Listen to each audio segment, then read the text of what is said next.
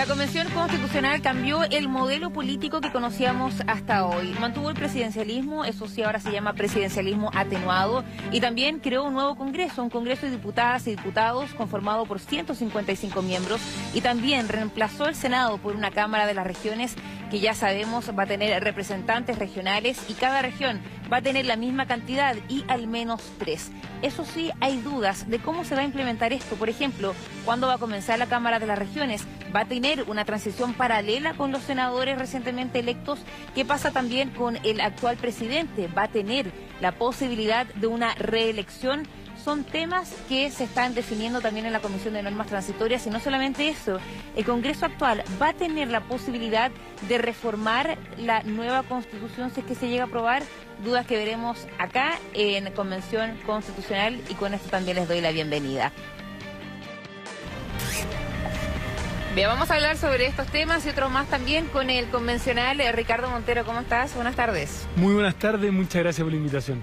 Bueno, comencemos hablando sobre la comisión que integras, que es la comisión de armonización. Sabemos que están en una especie de audiencias públicas, recibiendo expertos, académicos, pero también cuál es la proyección para las próximas semanas, porque esta comisión si bien es la más larga, tampoco tiene tanto tiempo para definir temas que son bien relevantes. Exactamente, estamos trabajando de manera bastante intensa, vamos a completar la segunda semana. La semana pasada estuvimos viendo modificaciones de forma del texto que fueron aprobadas por la comisión, la cual tiene la atribución para hacerlo, y además aprobamos todos los capítulos de la nueva constitución. Esta semana tenemos dos trabajos en paralelo. Primero, ordenar cada uno de los artículos que fueron aprobados en cada uno de los títulos que ya aprobamos.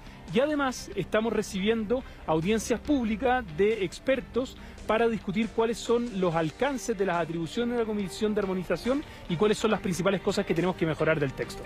Uno de los debates que se ha puesto sobre la mesa es finalmente el rol que va a tener la Comisión y si es que va a eventualmente poder llenar vacíos con temas que han sido rechazados anteriormente en el Pleno. Una de ellas, por ejemplo, la insistencia de la, del Congreso de Diputadas y Diputados. ¿Crees que, por ejemplo, en ese caso tendría este rol la Comisión de Armonización de llenar ese vacío? Creo que si algo ha demostrado eh, las audiencias públicas y el debate que hemos tenido es que es un debate precisamente abierto. Entonces, lo que vamos a tener que hacer es calificar caso a caso y ver en casos específicos si tenemos la atribución o no. Por ejemplo, en ese caso hay que analizarlo, hay que ver el contexto general de la tramitación de norma y si esa instancia es posible o no. Pero pongo otro ejemplo, si hay dos artículos que son similares, ¿podemos suprimir uno sí o no? Yo soy de la idea que sí, pero si se hace una interpretación estricta no podríamos sacar nada del texto. Entonces creo que tenemos que ir amoldando la interpretación dentro de los, eh, de los marcos que establece el reglamento para poder ir aplicándolo a casos concretos. Hablemos de normas transitorias, sé que no integras esa comisión, pero sí es un tema relevante que finalmente va a llegar a la Comisión de Armonización, ¿cierto? Si es que es aprobado, obviamente. Em, uno de los temas que se ha planteado, porque hasta anoche era el plazo para ingresar estas indicaciones por parte de los integrantes de la Comisión de Normas Transitorias, se ha establecido, por ejemplo, eh, que la Cámara de las Regiones comience ya en su totalidad el 2026. Y escuchábamos recién al presidente del Senado, Álvaro Elizalde, diciendo que no estaba muy a favor de eso, que él esperaba que se respetara finalmente los ocho años de los recientemente electos senadores. ¿Cuál es el argumento para que el 2026 comience la Cámara de las Regiones de lleno? Lo primero es dejar claro que esta es parte de la tramitación. Como es siempre acá en la convención, parte en una comisión, se llega a acuerdos, hay un debate. Esas indicaciones tienen que ser votadas en comisión y luego pasan al Pleno. Y es el Pleno el que acepta o rechaza. Si acepta, pasan a la comisión de armonización. Si rechaza, vuelven a la comisión de normas transitorias para una nueva propuesta. Lo segundo, hay ciertas normas del juego que fueron establecidas por el Congreso, en gran medida por diputados y senadores que hoy día están en ejercicio. Y esas normas incluyen, por ejemplo, la norma en que está compuesta esta convención, con listas de independientes.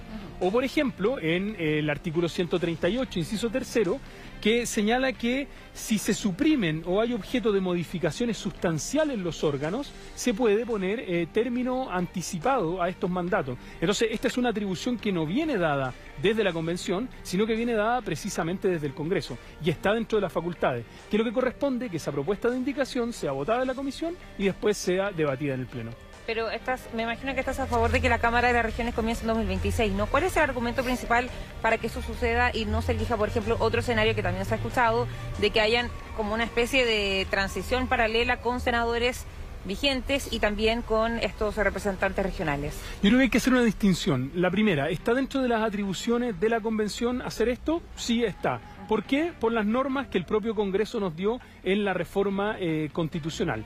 La segunda es ver eh, cuál es la forma de transición que nos entregue estabilidad por un lado, pero por el otro también nos permita eh, generar los cambios que son necesarios. ¿Y cómo se hace eso? Viendo alguna propuesta que pueda sumar en el Pleno los dos tercios. ¿Por qué? Porque si no tenemos una propuesta de norma transitoria de dos tercios en el Pleno, la Constitución rige en actum. Y eso significa que hay que apurar todos los procesos. Hay que buscar un punto medio que le haga sentido a dos tercios de las y los convencionales. ¿Cómo toman ustedes el hecho de que haya senadores, Álvaro Lizarde siendo uno de ellos, del Partido Socialista, que no estén a favor de lo que los integrantes del colectivo socialista han firmado?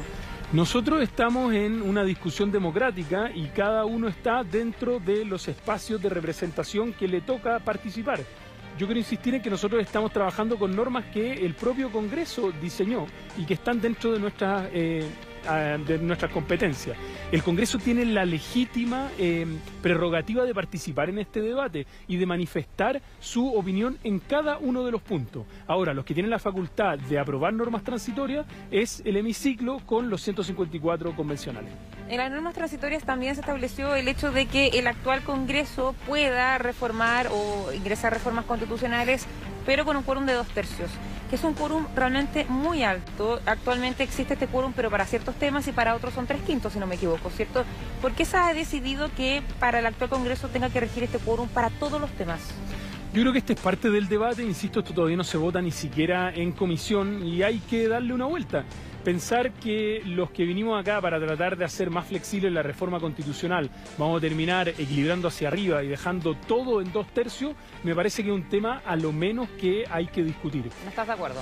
Yo creo que es un tema que hay que discutir. Acá insisto, da lo mismo qué opino yo, incluso qué opina mi colectivo, porque necesitamos dos tercios. Me Ese es el debate. opina el colectivo socialista y me interesa qué opina Ricardo Montero en este tema. El debate está, como bien señalaste, en la comisión de armonización de transitoria, de la cual yo no soy parte. Primero tiene que estar el debate dado ahí, y ahí nosotros reconocemos las competencias de la y los compañeros para tener primero el debate ahí en la comisión y luego pasar en el pleno. cuando toque el pleno, cuando toque en el pleno, yo creo que el colectivo va a tener que posicionarse eh, de cómo venga eso. A mí me hace ruido equilibrar quórum eh, como la constitución del 80 en su expresión más alta, que son dos tercios. Y también eh, me hace cierto ruido el tema del juego democrático. Esta convención tiene fecha de vencimiento y ese día es el 4 de julio. Ahí nosotros desaparecemos y parte el juego democrático en que hay un ejecutivo que ya está electo, hay eh, un congreso que ya está electo y me alegra que estemos discutiendo en base a un piso de cuatro años en que se respeten esos mandatos. Y sin reelección además para el actual presidente. Sí, que creo que es consistente con la norma. Si vamos a aplicar las normas de elección para todas las autoridades, por cierto que tiene que aplicar para el presidente, que puede ir en un periodo discontinuo, pero que no puede ir a la reelección. Estaba leyendo las indicaciones y no aparece este tema de los decretos con fuerza de ley que hemos contado a las personas durante esta semana y la semana pasada en Antofagasta que ha tomado harta fuerza. No está este decretos con fuerza de ley para, por ejemplo, temas relacionados a los derechos sociales. Eh, ¿Por qué no? Porque, bueno, no, no eres parte de la comisión, pero ¿crees que se debería haber, bueno, me imagino que no, pero ¿crees que es correcto que no haya decretos con fuerza de ley para derechos sociales o temas más sustanciales? Primero un criterio general. Nosotros vinimos a esta convención para poder redistribuir el poder y equilibrarlo. Cualquier cosa que avance en concentrar poder, en principio yo no voy a estar de acuerdo.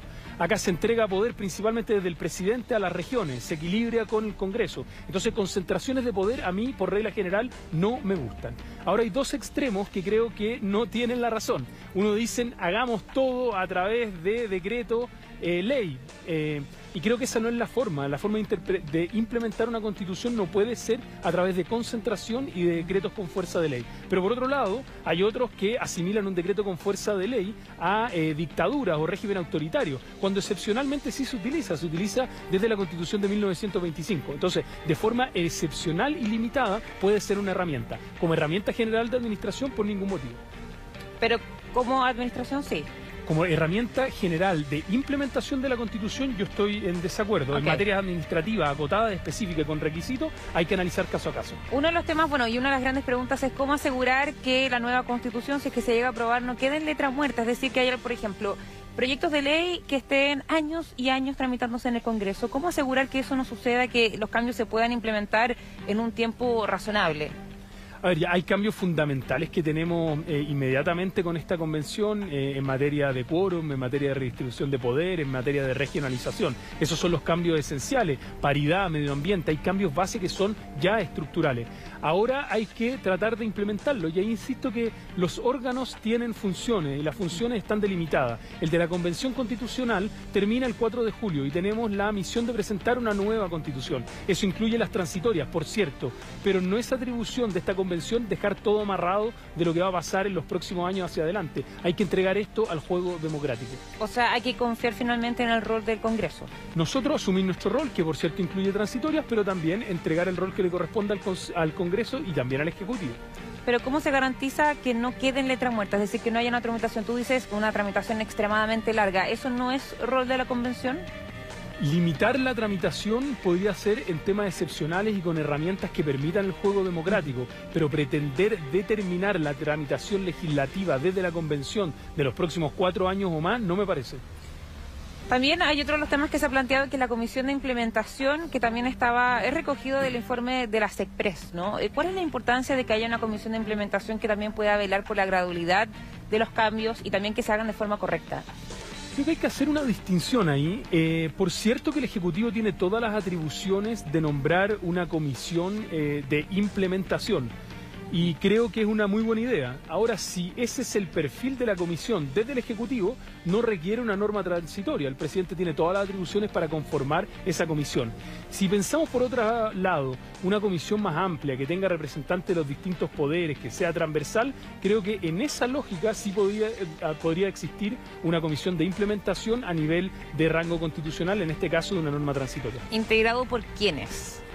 Yo creo que si es amplio y si es de diferentes poderes del Estado y diferentes órganos se justifica. Por otro lado, si es un órgano simplemente del Ejecutivo, no requiere rango constitucional, no requiere una norma transitoria y está ya dentro de las atribuciones del presidente. Ricardo, bueno, vemos que estás con el borrador. Siempre. Sí, estamos ahí, ya lo leyó, está ya anotado, está con el lápiz ya subrayando, bien estudiado, ¿cierto? Exactamente, en eso estamos y siempre dando una, una segunda vuelta. Ahora, que lo has leído completo con estos 499 artículos, ¿Qué te parece el texto en general y qué extrañas? ¿Qué te hubiera gustado que hubiese estado en este texto?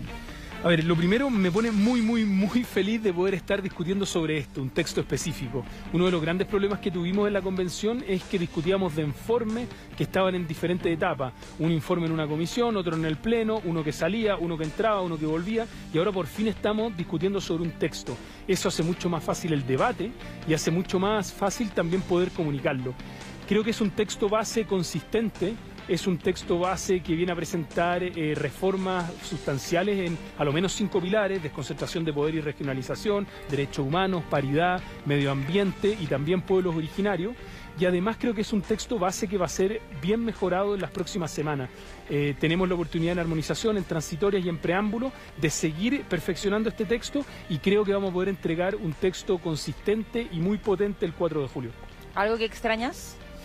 Algo que extraño, eh, creo que hay que darle una vuelta más al tema de la reforma constitucional. Eh, es complicado dejar al mismo rango una reforma constitucional que por su propia lógica no puede estar al mismo eh, rango que el legal y creo que una discusión súper pertinente que tenemos que tener en la Comisión de Armonización. Te refieres al hecho de que no hay nada explícito del quórum, ¿cierto? Porque hay algunos convencionales que lo interpretan. Hay quórum porque Constanza Gómez decía que no se puede interpretar, que hay un vacío y otros dicen que ya se interpreta como mayoría. No, hay que hacer una distinción. De acuerdo a cómo quedó, eh, hay una, un grupo de normas que se eh, cambiaría, se podrían cambiar por el quórum de mayoría de los presentes. Otro grupo de normas por mayoría de en ejercicio. Después hay que hacer una distinción de ciertas materias sustanciales que tendrían que ir a un referéndum. Y después el cuarto caso, o la cuarta hipótesis, sería aquellas que ya tengan dos tercios y que se puedan reformar. El problema está en que si existe una equiparación de reforma legal, incluso aunque sean materias eh, que no sean de tanta relevancia en la Constitución, se puede producir una, una contradicción con normas que sean similares, porque tendría una norma contenida en la Constitución el mismo quórum de reforma que, por ejemplo, una ley. Entonces creo que esa es una inconsistencia que hay que subsanar en la armonización. Perfecto. Ahora, eh, la última semana, últimos días, hay convencionales, incluso parlamentarios políticos de derecha que han dicho que el gobierno ya tiene que comenzar a pensar en alternativas por si gana el rechazo. Hemos escuchado que incluso se ha planteado la posibilidad de evaluar una nueva convención y que además se baje este quórum de dos tercios. ¿Qué te parece que ya hay sectores que están impulsando o presionando para que ya se estén evaluando estas alternativas? Yo creo que la democracia y los acuerdos no pueden ser eh, como a uno le convenga ni cuando uno le converga. La misma eh, derecha que participó del acuerdo de paz y nueva constitución estableció un proceso, un proceso que nosotros como convencionales hemos respetado de inicio y lo vamos a respetar hasta el fin. Y eso contempla dos opciones, apruebo una nueva constitución o rechazo. Ese proceso hoy día está en curso. Yo soy un convencido de que va a ganar el apruebo y vamos a tener una nueva constitución. Pero intentarlo sabotear por eh, secretaría o buscar eh, salidas que lo único que hacen en el fondo es debilitar el proceso, no me parece una herramienta democrática que sea de buena fe. Dices que estás em, convencido de que va a ganar el apruebo, pero en las últimas encuestas se ha mostrado que durante ocho semanas consecutivas aproximadamente la CADEM em, ha mostrado que el rechazo está por sobre el apruebo. ¿Tomas esta encuesta como algo que podría definir quizás el rumbo de la convención? ¿Crees que los meses que faltan podría cambiar también estas estadísticas o no? Encuestas en particular no, tendencias de todas las encuestas sí. Obviamente nos preocupa de que vaya avanzando el rechazo, de que haya mucho indeciso, pero creo que precisamente esta va a ser la mejor herramienta. Tener un texto definido sobre el que podamos discutir, sobre el que podamos acotar las mentiras que también aparecen en redes sociales y sobre el que podamos tener un debate, estoy seguro que le da la confianza necesaria a la ciudadanía para salir a apoyar en el plebiscito de salida la opción de la prueba. Y última pregunta, esto es ya a priori, ¿no? Pero la Comisión de Armonización eventualmente podría reducir la cantidad de artículos. 499 a qué cifra más o menos podríamos pensar que podría quedar este, esta nueva constitución. El debate de números yo no creo que es tan bueno. Yo quiero eh, reducirlo, pero quiero reducirlo porque hay redundancias, porque hay cosas que se pueden escribir mejor, de forma más simple, y ese es el sentido, no cambiar el fondo de los artículos. Yo estoy convencido que vamos a reducir varios artículos, pero tampoco de dramatizo, ¿no? no me preocupa si va a ser 490 o 400 o 350, creo que ese no es el fondo. El fondo va a estar dado por la calidad de este texto que estamos presentando, por la calidad de la nueva constitución. Perfecto, Ricardo Montero, como siempre, muchísimas gracias por estar aquí. Muchísimas gracias por la invitación. Y nosotros vamos a una breve pausa comercial y a la vuelta vamos a seguir conversando con la constituyente Constanza V sobre estos mismos temas.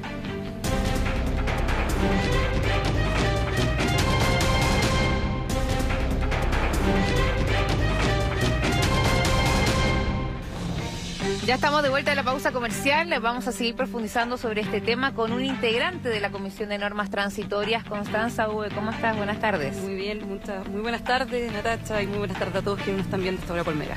Bueno, hasta ayer tuvieron plazo para ingresar a estas indicaciones. Vamos por Chile ingresó las suyas. Vamos a ir hablando sobre eso. Eh, uno de los temas que ustedes han establecido, por ejemplo, tiene que ver con el rol o la implementación más bien de los derechos sociales si es que se llega a aprobar esta nueva constitución. Y hay una parte que llama la atención porque habla de que la ley eh, o estas cotizaciones obligatorias de salud que se van a destinar a este eventual sistema nacional de salud y a su financiamiento van a entrar en vigencia al menos 20 años después de la publicación de esta constitución. ¿Por qué se ha tomado esa decisión de que pase tanto tiempo para ya comenzar con el financiamiento como tal de este Sistema Nacional de Salud? Es tanto el desmembramiento institucional que se está generando respecto a la estructura social, particularmente en materia de salud, en materia de pensiones, en materia de educación, que lo mínimo que esperamos, sobre todo en un tema tan sensible como la salud, es de que al menos la posibilidad de elegir que hoy día tienen las personas respecto de si pueden ir a un que sus cotizaciones vayan a un sistema privado o bien vayan a un sistema público puedan eh, tener un margen de tiempo más o menos razonable y si es que ya se quiere implementar un sistema único de salud, bueno, que tenga un tiempo razonable para que ese sistema finalmente pueda tener la cobertura suficiente y también los recursos suficientes, porque evidentemente que esto es imposible que se pueda implementar en un corto tiempo. Ahora, una de las demandas de las personas es salud, es educación, es pensiones, lo vimos en el estallido social. ¿No crees que eso pueda generar quizás cierta impaciencia por parte de la ciudadanía al ver que hay que esperar tanto tiempo para que se comiencen a implementar los cambios? Lo que pasa es que las personas, y tú creo que diste en el clavo en eso, eh, los grandes demandas sociales tenían que ver con pensiones, con salud, con educación, con derechos sociales, pero no, las personas no querían derechos sociales con trampa o derechos sociales con una letra chica que es más grande que el titular. O sea, la gente está cansada de la letra chica, eso te lo dicen permanentemente y claramente que las personas que salieron a la calle en octubre, noviembre del 2019 no querían dejar de ser propietarios de sus ahorros previsionales o no querían que se limitara su libertad para poder elegir entre colegios particulares subvencionados o estatales o no querían tampoco que se cercenara su libertad para poder elegir si se quieren atender en una institución pública o privada en materia de salud. Pero de todas formas, el tiempo de la implementación, si ya queda esta nueva constitución, la gente igual va a esperar cambios. Esperar 20 años parece mucho tiempo, pero ¿tú crees que eso es razonable en el fondo para comenzar esta transición? Lo que pasa es que al final, cuando tú estás esperando eh, un cambio positivo, es decir, que lo que tienes se mantenga y ojalá tratar de mejorar lo que tienes. Obviamente que 20 años es mucho tiempo, pero cuando lo que viene es algo muy complejo que va a terminar afectando la libertad de las personas, bueno, lo mínimo que podemos estar es como preparados como país para tratar de que, de que ese sistema no termine afectando la vida diaria de la, de la, ciudadanía, la vida diaria de las personas. ¿Es responsable entonces que por parte de la Convención ya se comience a advertir a la ciudadanía que los cambios no son de la noche a la mañana?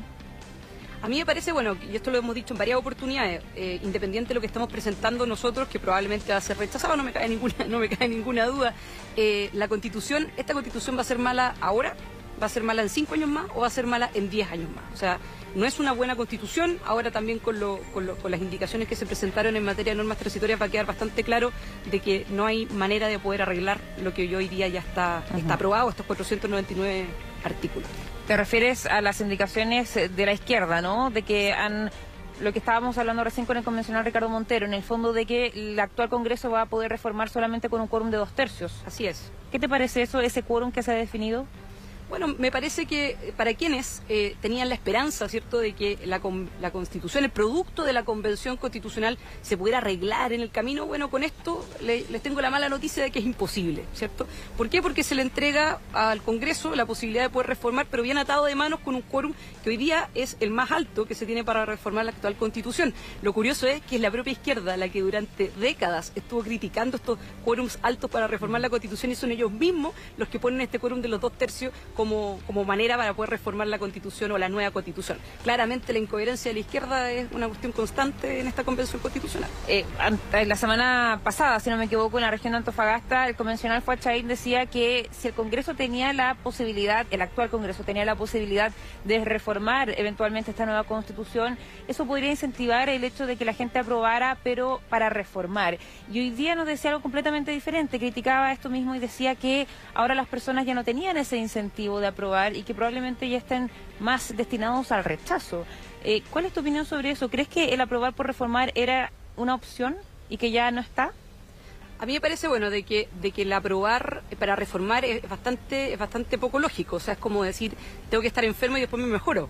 ¿ya? Em, eh, a mí no me parecía lógica esa, esa, esa, apreciación, pero si es que se creía eso, ¿cierto? Que es lo que señalaba el, convencional Fuetchaín, de que el Congreso actual, que fue recientemente electo, hace unos meses atrás, eh, pudiera hacer cambios para mejorar el texto que sabemos que eh, ya está reconocido que es malo, tantos así que te dicen que se puede, que es bueno que poder arreglarlo, bueno, con esto se impide, con esto ya, ya no, no queda ninguna opción, por eso te decía de que para quienes tenían la esperanza de que eventualmente este mal texto que le va a hacer mal a Chile se pudiera modificar con el Congreso actual, con el quórum de los dos tercios se acaba eso. Si no me equivoco, en la lista de indicaciones que presentaron ustedes, no hay alguna indicación en relación a la transición hacia la Cámara de las Regiones, ¿no? No. ¿Por qué no? No, porque, a ver, consideramos de que lo, que sí, nosotros siempre hemos sido súper claros y también presentamos una iniciativa en esa línea, que está como norma transitoria, es de que el actual Congreso termine, por lo menos la Cámara de Diputados, termine su periodo el 2026, va a terminar la mitad del Senado, eh, o, sea, la mitad me refiero que ya igual iba a terminar, y la mitad eh, iba a llegar hasta la mitad del periodo la, otra mitad del Senado, me he enredado, pero... Los recientemente electos. Los recientemente electos terminarían, claro, antes en cuatro años y los que fueron elegidos hace eh, cuatro años atrás, bueno, terminan su periodo el 2026. Entonces, desde ese punto de vista, para nosotros eh, era importante que eh, los, quienes fueron elegidos hace poco tiempo, hace unos meses atrás, pudieran mantener su periodo y se respetara ese periodo hasta el 2026 y que luego de eso se pudiera implementar este cambio. Pero lo que no podía pasar era que la Cámara de las Regiones estuviera conviviendo eh, con el Senado porque ahí evidentemente que el tema se enreda bastante en cuanto al procedimiento legislativo. O sea, con la indicación que ha presentado la izquierda o algunos colectivos de izquierda están a favor de eso finalmente, que el 2026 comience de lleno esta Cámara de las Regiones. Sí, pero, pero tiene algo, algo de trampa también, porque en el fondo eh, también están, ya están planteando ciertas reglas respecto lo que tiene que tener el primer Congreso. ¿ya? que dure eh, tres años, por ejemplo. El, caso de la Cámara de las Regiones, eh, respecto al Congreso de Diputadas y Diputados, por fin se sinceró a la izquierda en cuanto a reconocer de que ellos quieren básicamente proyectar la Convención Constitucional al Congreso de Diputadas y Diputados, porque exige los cupos reservados que ya tiene la, convención, que se va a aplicar al Congreso, y lo mismo con respecto a la paridad, alterando sin duda algo que es muy importante, que es la igualdad del voto, que es una de las conquistas de las democracias modernas, es que todos los votos valgan lo mismo, que todos los votos pesen lo mismo, y eso es algo que se ve sumamente alterado con los cupos reservados. Uno de los temas que, bueno, cuando fue el ministro Giorgio Jackson a Antofagasta, em, recuerdo que le preguntaste sobre la comisión de implementación, ¿no? Eh, también fuiste crítica con el informe de las Express, diciendo que era más político que técnico en el fondo. Eh, pero ahora también se ha ingresado una indicación para impulsar precisamente esta comisión de implementación. ¿Sigues pensando lo mismo? ¿No te gusta la idea de que haya una comisión de implementación o no tanto? A mí me parece que la comisión, primero la crítica que yo le hacía al ministro era que no venda la pomada, ¿ya? o sea, que si va a presentar un informe, que diga que ese informe es político y que no es técnico, porque parte del informe decía que habían argumentos jurídicos, técnicos, el ministro no fue capaz de responder eso y después reconoció que habían tenido como medio día para poder preparar el informe, entonces eso me dio la razón en cuanto a que el informe era político más que técnico, ¿cierto? Lo que le conviene al gobierno. Y eso está perfecto, pero que lo sincere. ¿Crees que la comisión de implementación eh, favorece al gobierno? Sin duda. Yo creo que la comisión de implementación pareciera más una comisión de implementación del programa de gobierno Gabriel Boric que una comisión de implementación de la, de la propuesta de nueva constitución. Y de hecho la comisión de implementación no tiene mucho objeto porque precisamente la manera en que se implementa una constitución es a través de las leyes a través del Congreso. O sea, es el Congreso el que finalmente tiene que ir haciendo las adecuaciones, sobre todo con cambios tan radicales como lo que está planteando este, este producto que sale de la Convención Constitucional. Entonces, para mí, la Comisión de Implementación eh, más bien no, no, cumple con el objetivo buscado y es más bien una Comisión de Implementación ad hoc para, para, los intereses que tiene el gobierno de turno. Aunque esté integrado en, alguna, en algún escenario por gente externa, por académicos, por gente más técnica. El punto es quién los nombra. Si los nombra al final el gobierno no tiene mucho sentido. ¿Y si no los nombra el gobierno? ¿Te parecería una buena idea? Es que lo que pasa es que siempre vas a llegar al punto circular de que alguien va a tener que nombrarlo. Entonces, por lo menos, claro, lo que nosotros planteábamos era que si ya se va a hacer algo como esto, que yo no lo comparto, desde un punto de vista constitucional no lo comparto, como convencional constituyente no lo comparto, creo que el Congreso es quien está legitimado por la ciudadanía para poder hacer esto. El propio presidente del Senado lo decía lo decía hace, unas horas atrás, de que este Congreso fue legítimamente electo. Entonces, hacerle el quite al Congreso me parece que es un error. Pero si ya se iba a hacer esta comisión de implementación, bueno, se debería haber dejado claro y establecido la manera en que siguen a hacer estos nombramientos, que podía ser incluyendo a los tres poderes del Estado, por ejemplo. Pero como está redactado, lo deja bastante amplio y pareciera que queda bastante discrecional al gobierno. Pero yo soy súper clara en esto, no me parece que sea una comisión ad hoc eh, me parece que es mucho más democrático y mucho más legítimo que lo haga el Congreso recientemente electo. Constanza, hay algo que no me queda claro, porque, eh, y corrígeme tú, pero entiendo que estás a favor de que los recientemente electos, los senadores, sí tengan eh, o se respete finalmente el periodo de ocho años, ¿cierto? Pero no estás de acuerdo con que se conviva de forma paralela con una Cámara de las Regiones y senadores. Entonces, ¿por qué estás a favor de que estén ocho años, pero no que finalmente cumplan esos ocho años y haya esta transición paralela. No, quizás no expliqué bien. Yo creo que la, totalidad de la Cámara de Diputados se debería renovar en principio en 2026, ¿cierto? Entonces, y ahí no se respeta. No se respetaría el periodo de los ocho años de los senadores. De, los diputados. Ah, de, perfecto. no, de los diputados los diputados eh, terminan su periodo el 2026, por lo tanto, ahí se generaría cierto el corte para que entre a regir este nuevo Congreso, que como dije anteriormente, es más bien una convención constitucional 2.0. Eh, eh, y el Senado, claro, los senadores, la mitad termina su periodo el 2026, y hay la otra mitad, le, le habrían quedado cuatro años pendientes. Bueno, evidentemente que eso es un, es un, respeto hasta por ahí nomás de lo que sería el periodo, eh, del, periodo de los senadores, pero desde nuestro punto de vista eh, es un plazo razonable para poder hacer la, transición hacia una nueva institucionalidad pero al final del día hay que, hay que tomar una decisión. Y creíamos que la decisión de que la Cámara de las Regiones conviva con el Senado era una muy, muy mala idea, porque al final vamos a tener distintas instituciones que van a estar tratando de cumplir más o menos los mismos roles y nos parecía contraproducente eso. Para terminar con el tema de las normas transitorias, eh, también se conversó harto sobre el decreto con fuerza de ley.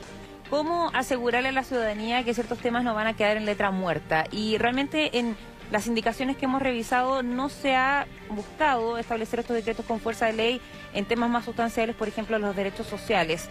Eh, ¿Crees que, o cómo se puede garantizar que el Congreso no esté mucho tiempo tramitando un derecho social y finalmente las personas se queden esperando una tramitación que nunca llegue o se demore demasiado? Bueno, curiosamente nosotros teníamos una propuesta en esa línea en la, en la Comisión de Derechos Fundamentales y también en la Comisión de Justicia, que era tener una, una suerte de acción en caso dado que el Congreso se demorara mucho en tramitar, un, como un recurso, que se pudiera llevar, por ejemplo, a, una corte, a la Corte Constitucional o al Tribunal Constitucional y que se exigiera al legislador tener que dictar leyes que vayan en el cumplimiento de ciertos derechos sociales. Por supuesto que porque viene de nosotros y probablemente no fuimos ni siquiera, eh, ni siquiera fue debatida esa, iniciativa. Se, rechazó en la, primera, eh, en, la primera, en el primer round. ¿ah? Eh, pero más allá de eso, teniendo en cuenta ese, punto se podría haber hecho, por ejemplo, eso, establecer una acción, no se hizo, pero sí el Congreso es el encargado de poder materializar esto y, desde un punto de vista del decreto con fuerza de ley, a nosotros nos parece súper riesgoso que em, el Ejecutivo finalmente concentre todo. Eh, y bastante conveniente que sea justamente este gobierno el que va, el que va a terminar em, materializando todo lo que se pretende. Por eso me hace sentido esto de los decretos con fuerza de ley, más la Comisión de Implementación, que pareciera una institución ad hoc, un traje a la medida del gobierno para implementar su programa. Pero finalmente se ha buscado en los decretos con fuerza de ley administrativos. Eh, ¿Eso también te parece correcto, por ejemplo, el traspaso de funcionarios de una institución a una eventual nueva institución? Eso, eso es bien razonable en cuanto al tema de la transitoriedad, eh, de poder, de poder, de poder pasar de un, de un organismo que después cambia de nombre, por ejemplo, no sé, la Dirección General de Aguas a la Agencia Nacional de Aguas, por ejemplo, ¿cierto? El Tribunal Constitucional, al menos en la parte de sus funcionarios, que pase a la Corte Constitucional. Entonces, obviamente que ese, ese tránsito parece razonable poder hacerlo desde un punto de vista ahí podría aplicarse un poco más el decreto con fuerza ley, pero en el caso, por ejemplo, los derechos sociales, o en el caso de los derechos fundamentales, bueno, hoy día de hecho está prohibido decretos con fuerza ley que tengan que ver con ese tipo de materia. Y eso es por una razón bastante simple, de que ahí tiene que haber un equilibrio y un contrapeso entre lo que es el gobierno y lo que es el Congreso. Ya, entonces nos quedamos así finalmente, confiar en que, en el que el Congreso va a tramitar los proyectos de ley en un tiempo razonable. Lo que pasa es que hay algunos plazos que se establecen ahí en algunas indicaciones para, para, los, distintos, para los distintos derechos. Hay, hay iniciativas por parte de la, de, la, de la izquierda que apuntan a cinco años, otros que apuntan a cuatro en, en, materia de salud. Eh, bueno, de todas maneras, eh, igualmente si el legislativo no avanza en ese tiempo, igual no va a existir una, una sanción propiamente tal. Y ahí, bueno, tendrá que ser la ciudadanía la que, la que finalmente, a través del voto, sea la que, la que comillas, castille o bien premie, ¿cierto?, lo que, lo que es la, tramitación legislativa. Ahora, el punto es, no, no tiene que ver tanto con la, con, como, con la tramitación que sea rápida, sino que sea bien y bien hecha. Porque al final, si por andar apurado, eh, terminas eh, destruyendo, desmembrando la estructura social, bueno, evidentemente que eso va a terminar siendo contraproducente. Esta semana desde la UDI han mencionado o han dicho finalmente que el gobierno también tiene que comenzar a evaluar otras alternativas si es que gana el rechazo. Y se planteaba, por ejemplo, un nuevo proceso constituyente. ¿Crees que eso es realmente viable de que haya otra convención? Eh, a ver, yo, yo creo que acá eh, lo que está claro, y me parece que también uno tiene que ser capaz de poder adaptarse. Yo, por lo menos, yo de rechazo hice campaña por el rechazo. Y después fui convencional constituyente porque estaba convencida de que uno tiene que eh, participar de los procesos y respetar también la decisión de la ciudadanía. Y desde ese punto de vista, el 80% te dijo que quería una nueva constitución. Ahora, el gran punto es si el 80% o bien la, la ciudadanía, las personas quieren esta nueva constitución, el trabajo de esta convención. Y yo por lo menos creo que no es lo que las personas querían. O sea, estaban esperando una cosa y les entregaron otra. Entonces, me parece de que tratar de amarrar el proceso constituyente a este producto eh, me parecería un error. Y es por eso que, desde mi punto de vista, las personas deberían ser o sentir la libertad y la tranquilidad de que independiente de cómo vayan a votar en septiembre, no tienen por qué tragarse un producto que es malo y que va a ser malo para Chile. Y es para eso tú tienes que dar una salida y una alternativa. Y obviamente una salida política podría ser que lo haga el Congreso, que haya una comisión de expertos que después se ratifique por el Congreso y que se plebiscite, o una, una nueva convención constitucional, pero con reglas parejas, eso sí, no con reglas alteradas me parece que todas esas opciones tienen que estar abiertas. ¿Es correcto decir que en el caso de la campaña que se va a venir en unas semanas más, estarías por el rechazo? Sea, nosotros hemos sido súper claros en eso, que nuestra nuestra postura, al menos desde el punto de vista institucional, lo vamos a lo vamos a dar el, día 4 de julio, una vez que ya se termine todo el proceso, pero evidentemente no es ninguna sorpresa de que, de que, de que tenemos una evaluación muy negativa de lo que es de lo que ha sido la convención, de lo que ha sido la tramitación, eh, llena de trampa, llena de salto las reglas del juego, incluso lo hemos visto ahora en las normas transitorias, donde nosotros hicimos un análisis de que la mitad de las normas transitorias son inadmisibles, eh, y por otro lado el fondo es una es una constitución más bien de pasado y no una constitución que mira al futuro y desde nuestro punto de vista le va a hacer muy mal a Chile y es por eso que tenemos que buscar alternativas. Bien, Constanza Uve, muchísimas gracias por su tiempo. Muchas gracias, Natacha. Y nosotros nos despedimos. Gracias por acompañarnos y nos volvemos a encontrar mañana a partir de las 15.30 horas. Buenas tardes.